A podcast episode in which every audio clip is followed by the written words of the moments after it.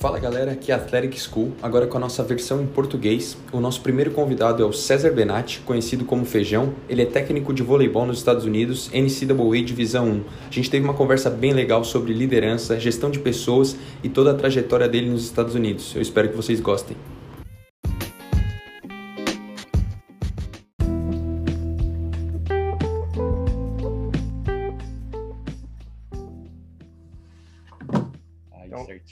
Feijão, obrigado por participar mais uma vez, para ser o nosso primeiro, primeiro participante do podcast no, no Brasil.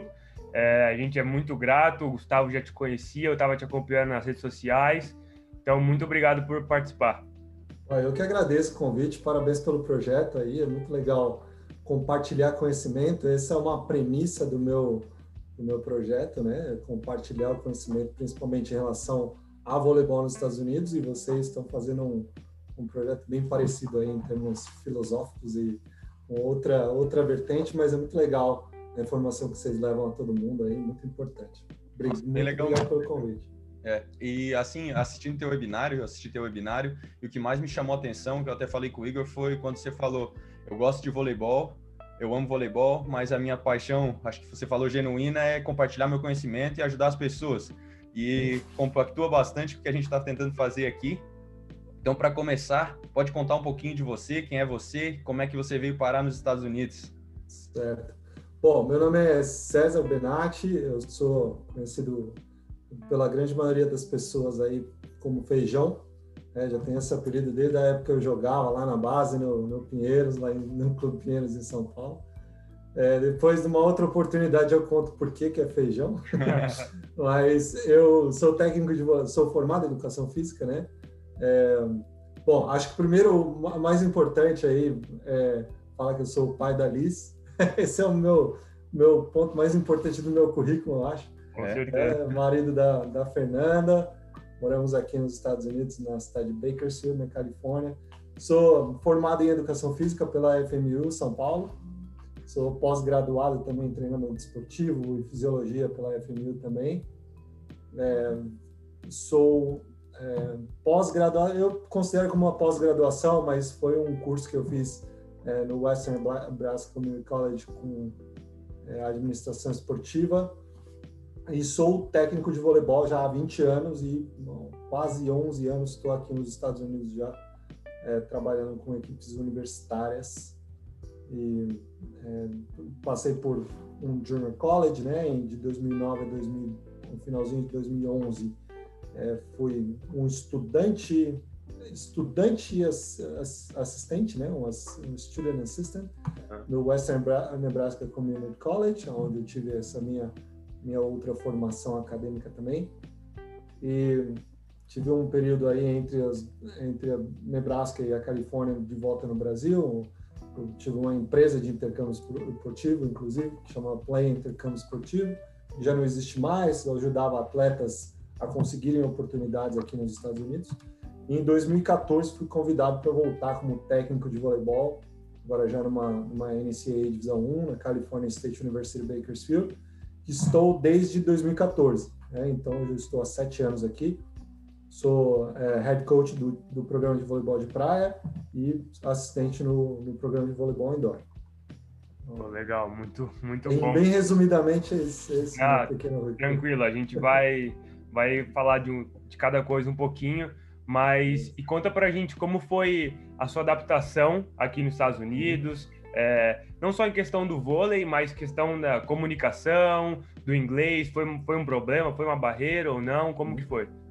Bom, primeiramente, o jeito que eu cheguei aqui, né, foi, eu trabalhava, quando eu estava tra trabalhando no Paulistano, que foi o último clube que eu trabalhei antes de vir para cá, já tinha tido algumas experiências com times que faziam esse intercâmbio né, no período de férias ou pré-temporada, que iam para o Brasil fazer amistosos com, com equipes brasileiras. Né, e eu acabei começando a conhecer o, o, o esquema daqui, né, o formato dos, dos times, como eles competiam, aí trocava ideia com os técnicos tal. Sempre tinha algum brasileiro que fazia esse intermédio, né, de levar esses times. E acabei me interessando por esse, por esse mundo. Né? Daí eu vim para cá, é, fiz contato com, com a Giovana Mello, que é a, a, menina que eu trabalho até hoje aqui, ela é head coach do nosso programa, era head coach de, de Western Nebraska na época que eu fui para lá também. É, e no comecinho, quando eu cheguei aqui, o meu inglês era bem quebrado. Assim, eu, eu já tinha feito aula de inglês quando eu era moleque, né? Escola, aquelas, aquele lance de escola de inglês, né? Quando, quando eu tinha dos 10 aos 15 anos, daí fazia inglês na escola também. Estudei num colégio muito bom em São Paulo, que tinha uma, uma, uma carga horária de aulas de inglês relativamente boa. Mas a minha, em termos de comunicação, né, falar com as pessoas, eu ainda não tinha o, o speech, né? O speaking não era tão desenvolvido assim. Eu entendia, conseguia me comunicar de uma maneira básica, mas foi uma, uma grande barreira no começo para eu me comunicar com as minhas atletas, comunicar com as pessoas que trabalhavam comigo. Né? Eu já atuava como técnico de voleibol e já tinha um certo conhecimento técnico, mas não conseguia passar esse conhecimento de uma forma efetiva porque o inglês era bem quebrado, né? Era bem bem limitado, né, em termos de comunicação. Então foi um foi a primeira barreira, claro, né? Aí a barreira cultural também foi uma um lance que pegou, né? Eu sou de São Paulo, uma cidade de 15 milhões de habitantes, fui para uma cidade de 20 mil habitantes, então tinha uma barreira cultural muito grande. Então, no começo, a vida social era muito limitada, muito restrita, né? Eu tinha uma vida social já bastante agitada no Brasil, vim para cá com 28 anos, então, é, então era um, eu estava acostumado com uma coisa, cheguei, cheguei lá em Nebraska era totalmente diferente, mas foi um processo rápido assim de adaptação, porque eu, eu era estudante, né? eu, eu pegava aulas normal no Junior College lá, então é, quando eu cheguei lá, a gente teve duas semanas de ESL, né, de English Second Language. E aí, depois dessas duas semanas, a gente tinha um teste de placement, né, para ver se continuava no ESL ou ia para aulas normais. Uhum. E eu acabei já indo para aulas regulares, né, e esse esse processo de desenvolver o inglês, de ouvir o inglês todos os dias, ter que praticar, né, ser obrigado a praticar, falar com as minhas todos os rápido.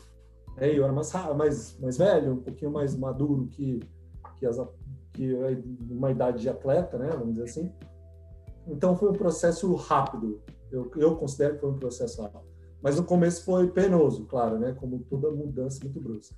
Você mencionou ali a barreira cultural, falando mais um pouco mais técnico assim, você sentiu uma diferença de como você se comunica com o atleta brasileiro de como você se comunica com o atleta americano? É diferente o tratamento ou você sempre manteve o, o, o tratamento do mesmo jeito, assim? Eu, eu procurava ser, é, não mudar muito a minha característica pessoal, né? A minha característica de, de comunicação, de liderança, de, de, comunicação na parte técnica, mas claro que a, a, a recepção dessa informação é diferente do americano para o brasileiro. É, o americano tende a ser um pouquinho mais disciplinado, um pouquinho mais é, ter mais facilidade de seguir regras, seguir sistemas, é mais acostumado a isso, enquanto o brasileiro é mais flexível, um pouquinho mais adaptável, né?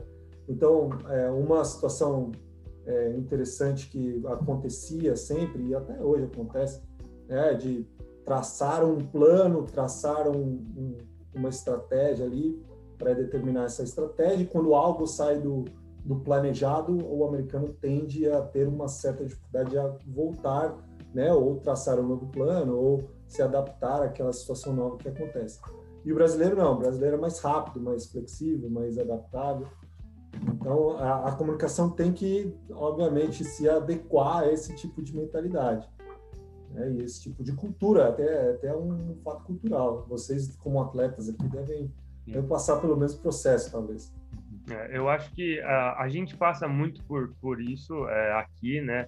Acho que a gente está num nível um pouco menor que o seu, então você me corrige, me fala sobre a sua experiência, mas aqui a gente sente que muito das vezes, é, não necessariamente os americanos, mas as pessoas que já estão aqui, que têm essa cultura de, de college e tudo mais, eles estão aqui mais para se divertir, né? E no Brasil, a gente, no futebol, né? a gente está lá mais para ganhar os três pontos, né? Que a gente fala. A gente precisa trazer o, o pão, o pão, pão para casa e então a gente hum. entra naquela, naquele jeito de, de guerra, né? Naquele modo guerra on mesmo, né? Você, você sentiu isso também? Ou onde você está não tem muito isso? Todo mundo quer vencer? Como que é? Cara, eu dei a sorte de trabalhar em programas que eram altamente competitivos, né? quando eu fui para Nebraska, cheguei lá, era um dos melhores times do país, né? Era junior college, mas era muito super super competitivo. E na NCAA Divisão 1, cara, são, no, no, voleibol são 334 times né, na divisão do voleibol feminino. Então, e são times muito nivelados. Então, eu dei a sorte de ter atletas muito comprometidas a esse, ao, ao, ao aos objetivos do programa, aos, aos valores, a, a, missão do programa. A gente sempre, a gente sempre, primeiro, ter, fez questão de ter uma cultura muito forte em relação à competição. Inclusive, aqui é um dos nossos valores principais, né? um dos pilares do nosso programa é competitividade. E a gente recruta atletas que têm essa característica, né? que têm esse, esse mindset. Né? A gente tem algumas atletas que no processo de recrutamento mostram esse mindset, quando chegam aqui não se adaptam muito bem e acabam saindo, né? A gente acaba perdendo essas atletas. Mas, em, em via de regra, a gente procura recrutar quem tem essa cabeça e quem tem esse, esse go-getter, entendeu? Né? Tipo, tem, obviamente, então, são todas, elas todas são, são estudantes universitárias, né? E tem as, as festas, tem as, as, a parte social também, que conta muito, né? É importante para a vida de todo estudante que está na idade universitária, mas elas têm plena consciência e as meninas que estavam no Nebraska também tinham a plena consciência de que o objetivo maior era ganhar jogos, ganhar campeonatos e aí é, desenvolver as outras partes junto com isso também. Oh, legal. Então, eu achei legal do que você falou do processo de recrutamento, né? E, me fala, conta mais um pouco como que funciona o processo de recrutamento, o que que você olha, é, você procura uma característica específica que você goste ou algo que você, pô, não, não curto muito isso, não acho legal, como que funciona? Bom, aqui no, na divisão 1, cara, é um processo de recrutamento é toma muito tempo, é muito é muito grande, muito muito complexo. E a gente recebe assim 30 vídeos por dia de atleta querendo vir jogar pra gente. É, então, o nosso primeiro filtro é um filtro técnico. Claro, a gente tem que escolher atletas que tenham a capacidade de jogar na nossa conferência, que é a Big West, né, que está é, entre, as, entre as 10 melhores do país no voleibol. Então, o primeiro filtro é o filtro técnico. Essa menina tem a capacidade técnica de jogar para a gente? É, tem a capacidade de fazer a diferença no nosso time na conferência que a gente está? Esse é o primeiro filtro. Daí, o segundo filtro é ir assistir essa menina ao vivo, comprovar o que a gente viu lá no vídeo, né? é, fazer as, as nossas anotações né, em questões tangíveis, né, aspectos técnicos, aspectos táticos, aspectos intangíveis que a gente considera é, liderança, capacidade de comunicação, algumas coisas que a gente também acha muito importante no atleta. É a partir do momento que a gente toma a decisão falando, não, essa atleta realmente tem a condição técnica e, e e perfil comportamental para jogar no nosso programa. Então, vamos conhecer essa menina de uma maneira mais profunda. Então, a gente tem ligações com ela, né? O processo normal, vamos dizer assim, é trazê-la na visita e, e, e, descobrir quem essa menina é, claro. Mas com o Covid o processo foi diferente pelas restrições da NCA. Então, a gente faz ligações com ela, faz, né, nesse último ano, muito call por Zoom, né? Ela faz, é, vai pega referência com técnico, com, com técnico do clube, técnico da high school, é, academic advisor, vai buscar informação de tudo quanto é campo dessa menina. É, e aí, muitas conversas, ela tem conversas também com a nossa equipe, é, o nosso supporting staff, né, que é, é, o athletic trainer, o preparador físico, o academic advisor, então a gente faz todo esse processo com toda essa galera, né, depois que a gente decidiu que essa menina serve para o nosso programa, tem os valores do nosso programa, a gente eventualmente oferece a vaga, aí, se for uma menina que realmente vale a pena, a gente oferece a bolsa completa, e aí vai no processo de negociação ali, né? E é vocês que então, manejam essa bolsa? Tipo, quanto que você vai dar de bolsa? É vocês técnicos que manejam ela mesmo, o valor? Sim, sim. Aqui na divisão 1 a gente, a gente é um fully funded, né? Então a gente tem 12 bolsas completas. E qualquer, se a gente, por exemplo, a gente dividir uma bolsa parcial, isso vai contar com uma bolsa. Então todas as bolsas que a gente oferece são bolsas 100%. Uhum. Entendeu? Pelo é, tem algumas regras aí de compliance que não permitem que essa bolsa seja quebrada e seja e, e conte como metade, vamos dizer assim. Então a gente a gente tem total autonomia para administrar quantas bolsas a gente, para quem que vai oferecer, é, é, quanto que a gente vai oferecer de grana para essa menina. Tem algumas diferenças entre é, em questão financeira mesmo com meninas de que são da do estado da Califórnia, é, meninas que são fora do estado da Califórnia, meninas que são internacionais, alguns processos diferentes, mas o, o processo de tomada de decisão é totalmente nosso. Vocês têm internacionais no time de vocês? A gente tem quatro, a gente tem quatro internacionais. Hoje a gente tem duas brasileiras, né, duas meninas do Paraná e uma menina da Sérvia e uma menina da República Tcheca. Ah, legal. Ah, legal. E, e eu queria te perguntar assim, você a gente a gente costuma falar muito do mindset, né? Uhum. Pro, na, na Athletic School e tudo mais, e como atletas podem é, criar uma, uma mentalidade melhor para atingir né, os devidos objetivos que eles, que eles querem, assim. Então, é, pô, acho que você está num lugar, é, você está no top level ali, que a gente pode dizer já, né? Então, que, que dicas você daria para esses atletas que querem chegar onde você onde você está hoje? Não necessariamente como coach, mas como jogador, como coach, que, o que dicas você daria? Bom, a minha primeira dica é se capacitar muito, né? Para trabalhar num nível de divisão 1, você tem que ser altamente capacitado, né? Em todos os aspectos, né? O aspecto técnico, aspecto de liderança, aspecto psicológico, aspecto de compliance, né? Tem que saber muita, muita regra, né? Se relacionar muito bem com pessoas, então, são é, se capacitar, né? estudar sobre a sua realidade, sobre o seu esporte, né? se, capacitar, se capacitar tecnicamente, claro, e estar preparado para trabalhar muito, para treinar muito, para competir no mais alto nível, né? se, pra, se preparar psicologicamente para para entrar em campo, entrar em quadra todo jogo e ser uma grande, grande batalha que vai ser definida ali no detalhe mesmo. Né? Então, se capacitar, eu acho que é a principal, é, principal uhum. passo inicial, vamos dizer assim. É, e pô, desenvolvendo esse mindset de que o negócio é altamente profissional. É que qualquer detalhe vai fazer diferença, de que é, trabalhar hora extra vai ser uma coisa normal, entendeu? Embrace the suck. não sei se vocês.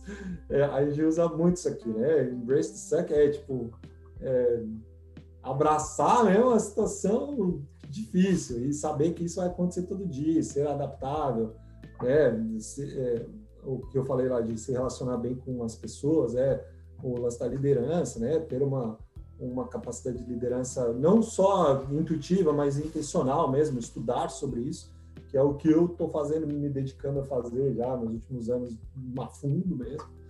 Então, acho que a preparação é o mais importante e estar tá preparado para trabalhar muito, cara. Eu acho que isso, isso, é, isso é essencial. Quem não tiver é, preparado, né, e com a cabeça, ah, vai ser tranquilo, tal, vou fazer meu mínimo, que o mínimo não é o suficiente tem que estar preparado para sempre dar mais e sempre procurar mais.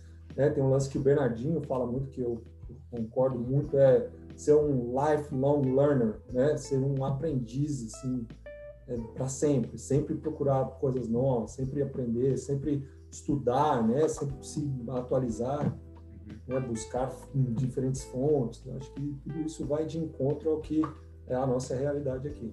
Cara, você mencionou agora liderança e eu sei ali, assistindo um pouco você ali do seu Instagram e do seu webinário, você uhum. sempre escreve uma palavra, uma frase no quadro antes dos treinamentos para ser aquela meio que a motivação do dia. Por que que você faz isso? Consegue explicar um pouquinho mais para gente? Sem dúvida.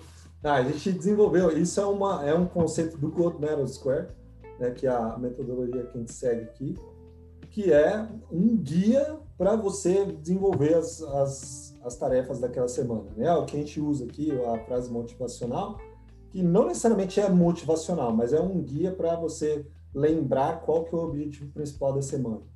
Né? Então a gente coloca uma frase lá que é geralmente uma frase de impacto que vai de encontro ao que a gente quer desenvolver prioritariamente naquela, naquela semana.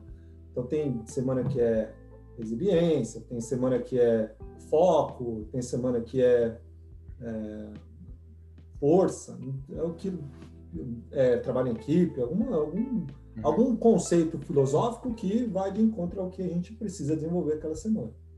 É, então a gente vai atrás dessas frases. Eu tenho uma, eu tenho uma lista de, sei lá, 500 frases no meu telefone aqui no, no bloco de notas que eu sempre vou lá e procuro uma e coloco lá para aquela semana. E isso serve bastante, assim, para a gente é interessante. É, toda vez que a gente encontra algum, que a gente tem alguma dificuldade durante a semana de treinamento, a gente recorre àquela frase, fala, ó, lembra que a gente está trabalhando prioritariamente nisso. Quando o foco foge um pouquinho, a gente usa aquela frase como âncora para os nossos atletas saberem que ela precisa voltar no foco naquele, naquele determinado tempo. Entendeu? Então é, é interessante assim para ver a reação delas. E à medida que você vai desenvolvendo na temporada, você vai educando os seus atletas, né? você vai educando a sua audiência em relação ao que, ao como que ela precisa é, se se comprometer a focar naquele determinado tema. Entendeu? Então é, é, é legal assim. No começo, nas primeiras semanas elas ficam é, as pessoas, as que estão chegando naquele ano, né? Elas, as veteranas não, as veteranas já sabem que a gente tem essa, uhum. essa cultura, então elas já sabem que, pô, tem que go get it, entendeu? E à medida que a gente vai desenvolvendo a temporada, elas vão gostando. E eu faço uns negócios, eu, pessoalmente, né, no meu no programa de vôlei de praia, toda segunda-feira a gente começa o treino lendo a frase e cada semana uma atleta diferente lê essa frase. Entendeu? Então, legal é, e assim, eu faço algumas dinâmicas assim para tornar isso é, interessante. Pô, legal. Cara, tive vários insights enquanto você falava aqui, foi fazendo anotações. Uma coisa que legal. eu achei muito legal que você falou do conhecimento, né? Que você comentou do Bernardinho. Mas, cara, uhum. conhecimento nunca é demais, né? Eu acho que todo mundo tem sempre alguma coisa para ensinar para gente e tem uma, uma frase que, a gente, que eu vi esses dias falando de os atletas, os campeões, né? Eles nunca perdem, ou eles ganham ou eles aprendem, né? Às vezes, se eles perderam, é um, é um motivo para aprender alguma coisa, né? Sem dúvida.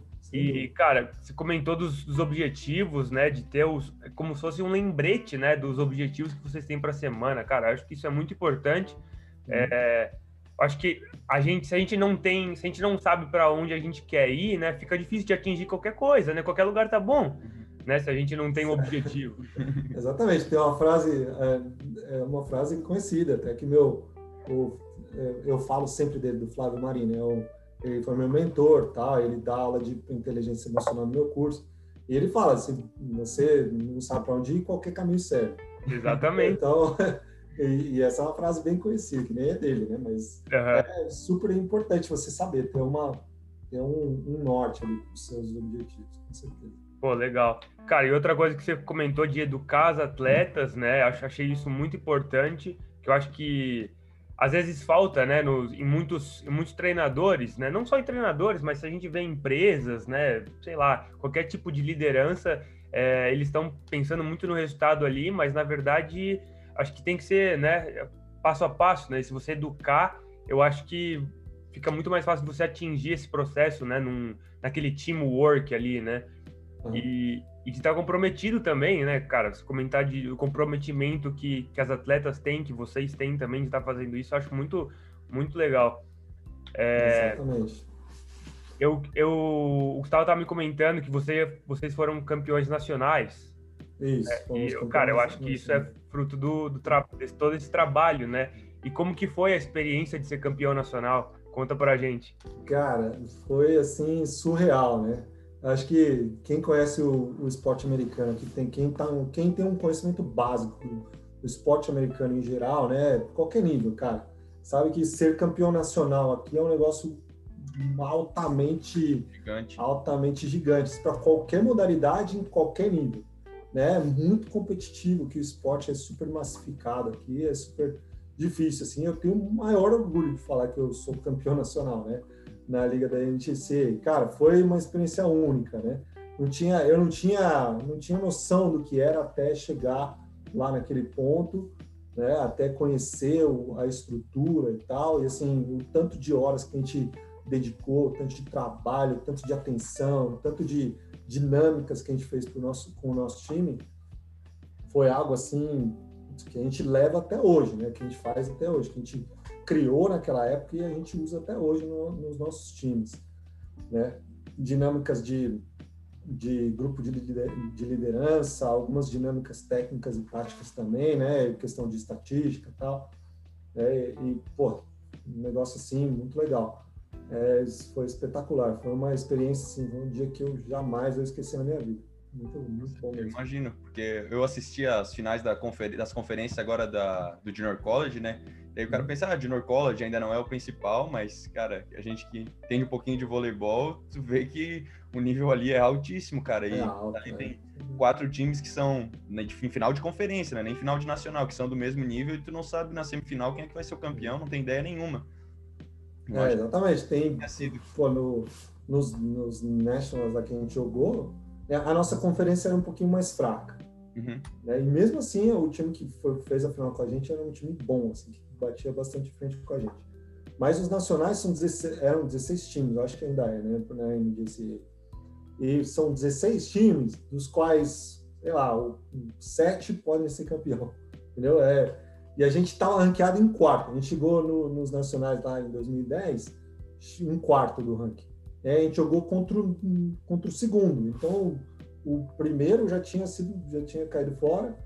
E a gente jogou contra o segundo, o, o time que estava em segundo no ranking né, inicial do campeonato. E ganhamos 3 a 2 mas, como eu falei, as semifinais tinham quatro times que poderiam ser campeões, assim, tranquilamente. E mais alguns que até ficaram pelo caminho que também poderiam ter sido campeões, entendeu? Então é um nível, assim, muito. É um campeonato super nivelado. Né? E aí, quando, quando você vai para a divisão 1, né, isso aí se, trans, se, trans, se traduz na, da mesma maneira, só que numa quantidade muito maior de times. Uhum. Né? O, o campeonato da NCAA Divisão 1 né, a fase nacional, vamos dizer assim, no, pelo menos no voleibol, são 64 times, né, que 15 deles podem ser campeão. Tá? Então, um número assim absurdo, sabe? Alguns, obviamente, são muito mais fortes que outros, né? Se você pegar a primeira rodada lá, o primeiro round da NCAA, o primeiro contra, contra 64, é uma disparidade técnica muito grande. É, as duas vezes que a gente foi campeão da conferência aqui, na, é, aqui em, em, Bakersfield, a gente jogou contra Stanford. Uhum. Assim, é uma disparidade técnica absurda. Ah, a gente tomou 2, 3 a 0 aqui, rapidinho, mas tipo, é uma, é uma qualidade técnica bem maior. Mas mesmo assim foram jogos relativamente equilibrados, por algum momento. Pô, legal. Um, Cara, a gente, a gente viu que você tá agora tá, tem, tá vendendo um curso, né? O Gustavo até começou o curso. Uhum, é, você comentou que, é, pô, que você quer é, é, compartilhar o conhecimento que você tem, né? Mas conta mais pra gente como que, que te inspirou a fazer esse curso. Bom, primeiramente, cara, meu objetivo principal é ajudar pessoas. Uhum. Né? Ajudar a maioria, grande maioria de grande, o maior número de pessoas que querem se tornar o melhor técnico de voleibol. Essa é a primeira, primeiro grande objetivo que eu tenho através desse curso, né? É mostrar o quanto que a metodologia dos Estados Unidos podem ajudar a gente aí no Brasil, né? Criar essa vontade, criar esse desejo, criar essa ambição dos técnicos brasileiros buscarem algo maior que eles, que eles às vezes, né, do que certamente do que eles têm lá, de é, eventualmente vir trabalhar nos Estados Unidos e educar essa galera em relação ao voleibol e até ao esporte americano, né?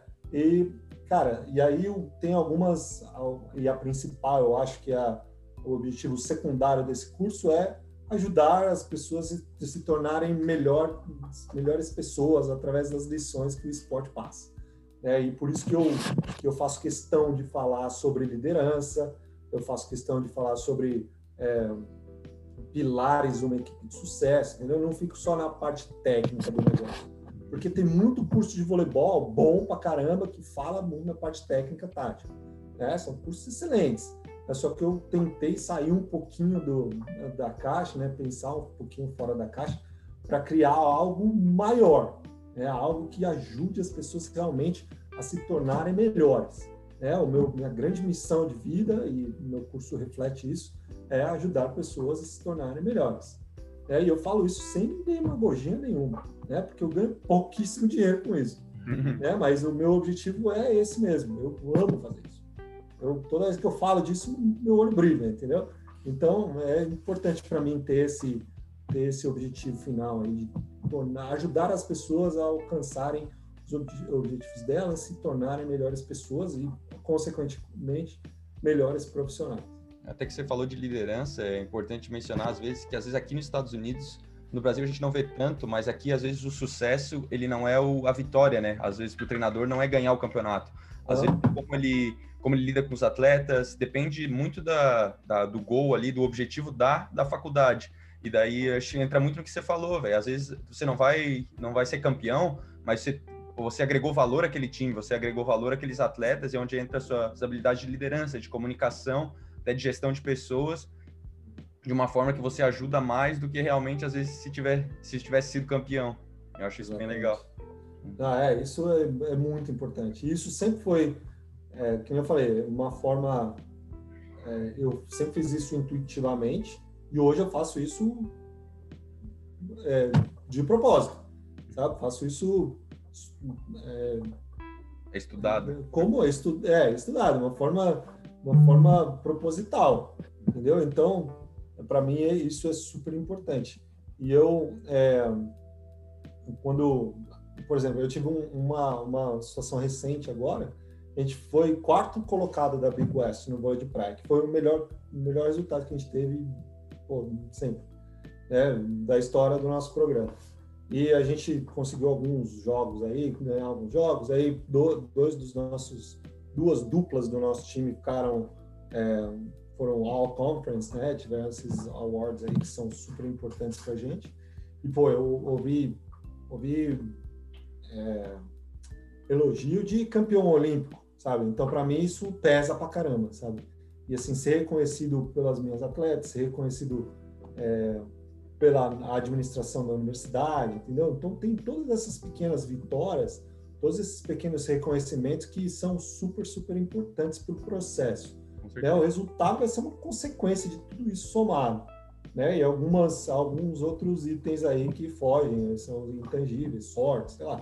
Entendeu? Mas o objetivo, o objetivo principal é sempre tornar o outro melhor, ajudar o outro melhor. Às vezes acreditar no outro mais do que você, mais do que ele mesmo acredita nele mesmo entendeu? Então, são processos que pequenas, pequenas, pequenos tijolinhos aí que você vai, vai construindo dia a dia que no final vai construir um castelo, entendeu? Então, é focar no processo e, e ter consciência de como fazer esse processo.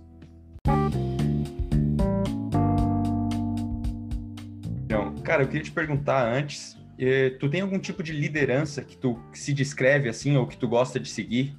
Tipo, tem, tem treinador que é apaixonado, que gosta de brilho no olho, tem treinador que é mais autoritário. Tu tem algum tipo específico que tu gosta de seguir? Cara, eu costumo falar que liderança, eu, eu não me ligo muito ao estilo de liderança. Uhum. Claro que isso faz diferença, né? Cada um tem o seu é, estilo ali, um pouquinho mais efusivo, um pouquinho mais calmo, tá? mas eu, eu prefiro acreditar nos, nos nas habilidades na habilidades, não, nas atitudes e nos pilares, né? Eu até tenho um, um material aí que eu, que eu escrevi sobre pilares da, da liderança, né? E eu costumo tomar as minhas decisões em cima desses pilares, né? Amor, é, positividade, inteligência emocional, comunicação, disciplina, né? Tem vários aspectos aí que eu considero importante e eu costumo basear as minhas decisões nesse nesses pilares. É, eu sou um cara calmo, sou um cara é, bem supportive, né? Eu esqueci como é fala isso em português. Estou é, ali para os meus atletas, né? Eu sempre gosto de ajudar, ser muito positivo. Acho que a positividade é super, super importante. Já fui aquele cara que era lá gritando, tentando é, tirar as coisas meio na marra, assim, mas eu mudei bastante meu estilo. Então, hoje em dia, eu acho que, que entendendo né, que a liderança é sobre influenciar pessoas, né, tornar essas pessoas melhores, fazer com que essas pessoas performem, performem na sua capacidade máxima através da, da, da sua confiança, da confiança mútua que se cria, né? Eu, eu gosto de tentar passar a minha mensagem de uma maneira calma, inspiradora, tentar inspirar essa pessoa, né? É, e sempre através de uma comunicação mais, mais positiva e um pouquinho mais calma. Você tem algum, ali que você falou de inspiração, tem algum treinador que te inspira, assim, que você segue os passos, que é quase um mentor? Ou é tudo, Cara... é todo mundo, é mais conhecimento e você vai aplicando da sua forma mesmo? Cara, eu, eu pego um pouquinho de cada um, assim. Eu acho que o Bernardinho, com certeza, é um grande líder para mim. Apesar dele ser um cara bastante intenso, ele, ele sabe, sabe tirar o máximo das atletas, né? É o Zé Roberto também, com a sua calma, a sua precisão na hora de comunicar. É, eu gosto muito do Kirali, né? O Kurt Kirali, que é o técnico da seleção americana, que é um cara super calmo, super ali vai no ponto certo, sempre mantendo a, a mesma linha, né? Tem alguns caras do Gold Medal Square, né? O Chris McGowan, que é o que é o, hoje é o CEO do, do, Gold Medal Square, que é bem também nessa linha calma. É o Hugh McCutcheon, que também super super ali é, pontual, específico nas, nas instruções que ele dá para as atletas dela, dele. Né? É, a Giovana, claro que trabalha comigo, ela é um grande espelho para mim, eu me baseio muito nela, nas, na capacidade de liderança que ela tem, mas sempre nessa linha de tentar influenciar as pessoas, tentar trazer as pessoas, né, através é, desses conceitos para que elas produzam o máximo que elas possam, né, se sintam confortáveis, se sintam confiantes, né, para que elas, elas consigam performar de uma maneira legal. Pô, legal. É, chegando ao final aqui, mas a gente tem uma das mais importantes perguntas para a gente. É, primeira coisa, eu queria te perguntar se você tem alguma frase, algum livro, alguma coisa assim que te, te inspira até hoje, que você leu, ou que você ouviu, que te inspira, que você queira compartilhar. E depois, queria que você comentasse um pouquinho sobre sucesso, como que você define sucesso. Certo. Tem duas frases que eu gosto muito e que na, nos últimos anos da minha vida tem feito muito sentido, assim, em relação a, a fazer a diferença na vida das pessoas. Né? Uma é do, do Roosevelt, que é do ex é, é, Theodore Roosevelt, que ah. foi presidente dos Estados Unidos na acho que no final da, de 1800 eu não sei exatamente o ano, né, qual o período da história que ele foi é, presidente, mas ele diz que ninguém se importa o quanto você sabe até saber enquanto você se importa. Né? Então, não adianta você ter todo o conhecimento, no meu caso, sobre voleibol, saber tudo sobre estatística, sobre, é, sobre tática, técnica, se você não tiver um bom relacionamento com as pessoas. Uhum. Né? Então, isso faz muito sentido para mim e tem feito cada vez mais. É, eu que me qualifico assim, tento estudar, tento me aperfeiçoar na parte técnica, eu busco ainda mais me aperfeiçoar na maneira de me relacionar com as, com as minhas atletas e com as pessoas que trabalham comigo. E outra frase é, que, que faz muito sentido para mim, que vai nessa mesma linha né, de relacionamentos, de inspirar os outros, de tornar o outro melhor, é da Maya Angelou, que é uma, uma escritora americana que ela diz que as pessoas podem não lembrar exatamente o que você falou ou o que você fez, mas elas certamente vão se lembrar de como você as fez sentir. Então, às vezes você não, não lembra exatamente o que, que aquela pessoa que aquela pessoa te falou, o que ela fez, mas se você, se ela te é, fez você se sentir bem, você certamente vai lembrar daquele, daquela sensação e essa pessoa vai ser importante na sua vida. Eu tenho vários exemplos disso na minha vida, né, com pessoas que foram muito importantes aí na minha caminhada, e eu tento ser o máximo que eu posso é, nessa linha para as pessoas que, que é, me acompanham, as pessoas que se relacionam comigo, as pessoas que é, são as minhas atletas, né, as minhas, minhas assistentes, então assim por diante. Então, e para mim sucesso vai nessa mesma linha, né, de é o quanto, para mim sucesso é o quanto de vidas você muda é, de maneira positiva, quanto quanto de vidas você influencia, quantas pessoas você é, é, tem esse poder de influência para torná-las melhor no sentido profissional, pessoal, né? E tudo o resto que vem depois, né? Dinheiro, autoridade, ascensão na carreira, o que quer que seja, isso vem como consequência desse processo de se tornar melhor. Né? Não importa quanto dinheiro você ganha, se você é, tornar a vida de uma pessoa melhor, acho que isso é o maior, maior, maior conceito de sucesso para mim. Né? Então, é, um exemplo, e eu, e eu classifico o meu sucesso, eu, eu baseio a minha, minha avaliação do meu sucesso pelo tanto de amizades que eu criei com as minhas atletas. Né? E quanto, quantas pessoas nesse meu novo projeto me dão feedback que eu estou mudando a vida delas de alguma maneira. Entendeu? Então, para mim, isso é a maior, maior é, é, definição de sucesso cara. É, assim, ó, o que tu falou é sensacional. Para mim, como atleta, assim, eu sempre tenho um conceito de o treinador ele ele tem que ganhar o respeito do time. E cara, eu acho que você vai nessa linha assim, você com um discurso desse, eu acho que já ganharia, já ganhou meu respeito. E se eu fosse teu atleta, ganharia meu respeito no primeiro dia. E eu acho que isso faz a total diferença, porque eu acho que faz os atletas quererem além de jogar porque é o trabalho deles, porque é o que dá bolsa para eles, também lutarem pelo treinador, pelo um líder. Eu acho que isso faz muita diferença no final. E, cara, sem dúvida, você você atingiu, você tem muito sucesso, você é successful, dá para dizer isso. E sem dúvida isso é uma das qualidades que fez você chegar lá, essa capacidade de influenciar seus atletas que, cara, sem dúvida é uma qualidade imensa assim, é um diferencial tremendo.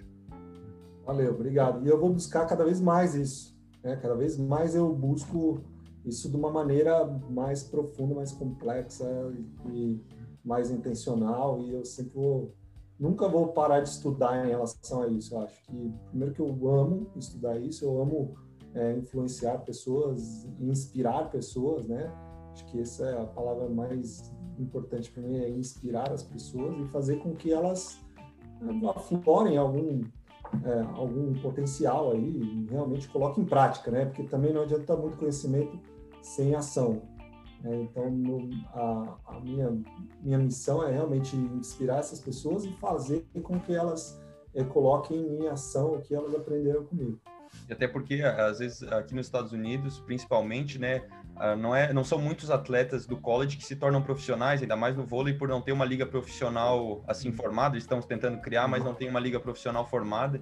Então, com certeza, os conceitos de vida, as lições, a inspiração, elas vão ficar para sempre, mesmo que o atleta não siga na, na carreira profissional. Isso é, cara, é de extrema importância.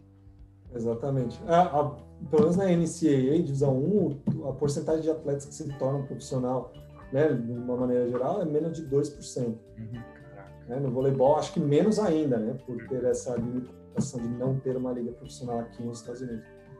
Mas essas pessoas, é, o esporte é uma grande ferramenta de transformação de vidas.